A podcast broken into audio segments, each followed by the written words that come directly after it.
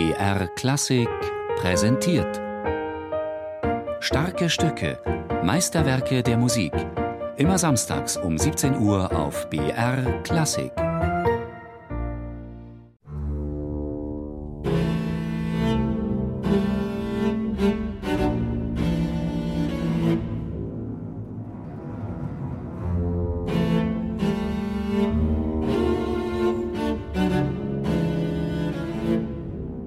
Es war eine neue Art, das Cello zu spielen, erklärte Britton völlig begeistert, nachdem er Rostropowitsch 1960 kennengelernt hatte und schrieb in den folgenden Jahren eine Reihe von Werken für den Cellisten.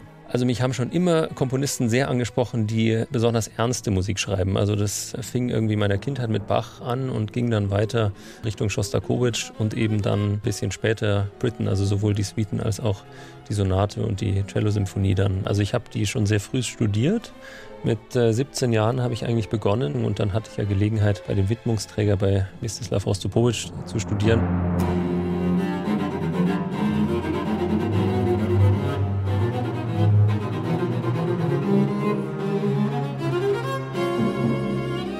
Das ist ein sehr düsteres, abgründiges Werk, das, glaube ich, sehr geprägt ist von der historischen Komponente der Zeit und auch äh, Brittens persönlicher Geschichte. Also trägt eben diese Dunkelheit und Düsterkeit, die das Cello auch repräsentieren kann, in sich. Daniel Müller-Schotts Lehrer Mstislav Rostropowitsch schloss das Werk von der ersten Note an ins Herz. Das Beste, was je für Cello komponiert wurde, schrieb er an Britten, nachdem der ihm den ersten Satz geschickt hatte. Die Uraufführung dann fand am 12. März 1964 in Moskau statt. Rostropowitsch spielte selbstverständlich den Cellopart. Am Pult des Moskauer Philharmonischen Orchesters stand Benjamin Britten. Jahrzehnte später hat Rostropowitsch sein Wissen und seine Eindrücke von der Arbeit mit Britten an seinen Schüler Daniel Müller-Schott weitergegeben. Vor allem hat er die ganze Fantasie unglaublich angeregt, was so eine Cello-Symphonie ausdrückt. Er hat immer natürlich Assoziationen zu bestimmten Stellen gehabt. Dann hat er natürlich viel über den Komponisten erzählt und er hat sich immer ans Klavier gesetzt und hat auch die Partitur eben immer mit mir vorgelebt eigentlich. Und das äh, war für mich völlig neu als junger Cellist. Das hat unglaublich viele Türen für mich geöffnet.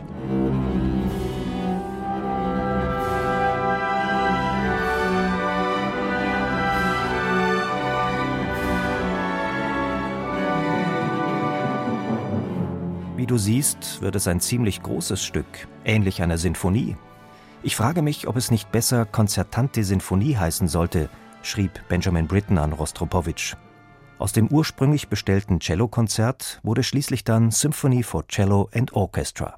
Ich glaube, die ganze Anlage, die Struktur und Architektur der Musik ist eben sehr symphonisch angelegt. Das ist nicht in diesem klassischen Sinne ein Konzert, an dem sich der Solist jetzt besonders virtuos in den Vordergrund spielen kann, sondern es ist eben sehr verzahnt auf sinfonischer Ebene. Das macht es sehr reizvoll, aber auch nicht ganz einfach, weil man eben mit dem Orchester und auch mit dem Dirigenten extrem gut kommunizieren muss, damit diese Stimmen, die so oft sehr verzahnt sind, wirklich auch akustisch sehr gut rausgearbeitet werden.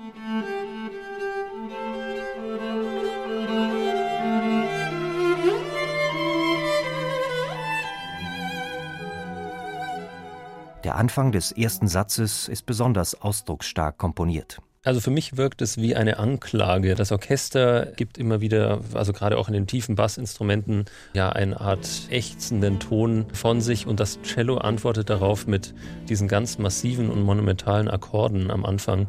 Das ist schon mal eine sehr ja, verzweifelte Aussage des Instruments und die ähm, wird dann noch gesteigert durch die Lage, die sich dann immer weiter erhöht. Es sind dann verschiedene Sequenzen, die dann auch ja nichts Gesangliches an sich haben, aber doch so wirklich wie fast ein verzweifelter Schrei des Cellos dann auf den Hörer wirken und das hat also eine sehr intensive Aussagekraft.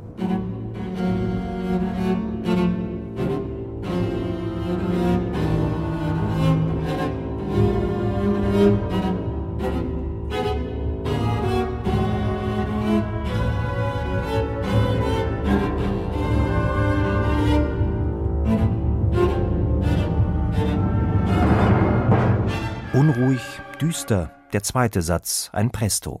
Der hat schon was sehr Nervöses an sich. Immer diese Einwürfe vom Cello, die auch mit äh, Dämpfer gespielt werden, die eigentlich sehr trocken, sehr leise klingen müssen und dann immer wieder unterbrochen werden von den Akkorden in den Bläsern. Das hat was sehr Rastloses und Ruheloses an sich.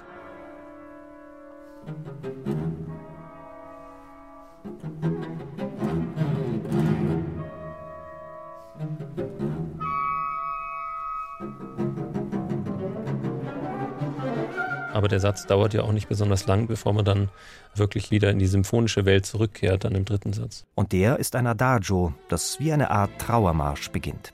Mit einer erstaunlichen Entwicklung dann zur Coda hin. Mehr strahlendes D-Dur bekommt man in der symphonischen Literatur auch selten zu hören. Das ist ja ein großer Aufbau und da kann man dann hören, auch von der Harmonik, welche Komponisten Britten besonders fasziniert haben. Also ein Dowland beispielsweise oder Purcell, diese alten barocken englischen Komponisten, da sind auch Anklänge daran zu erkennen.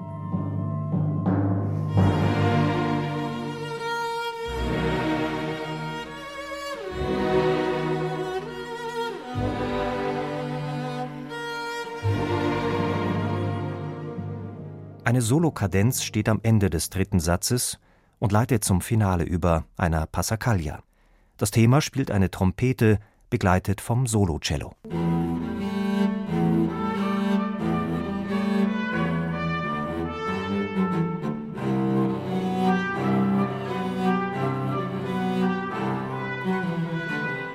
Da muss man wirklich auch als Solist alles, was man klanglich zur Verfügung hat, dem entgegensetzen. Also bei Rostropowitsch, wenn ich Unterricht hatte, dann hat er auch immer gesagt, nie den Bogen von der Seite nehmen, sonst stirbt das Cello. Das Cello darf nicht sterben.